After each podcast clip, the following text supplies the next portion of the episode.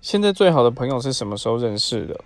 嗯，是小学三四年级的时候认识的，那就一路到现在了。那其实他，我们两个差很多。他是个很很认真、很有规划的一个人。那我是个很呃，就是一个懒散的人。那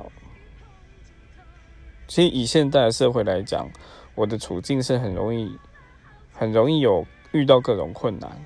相反，他因为他直接把这个困难给解决了，所以他会越来越顺。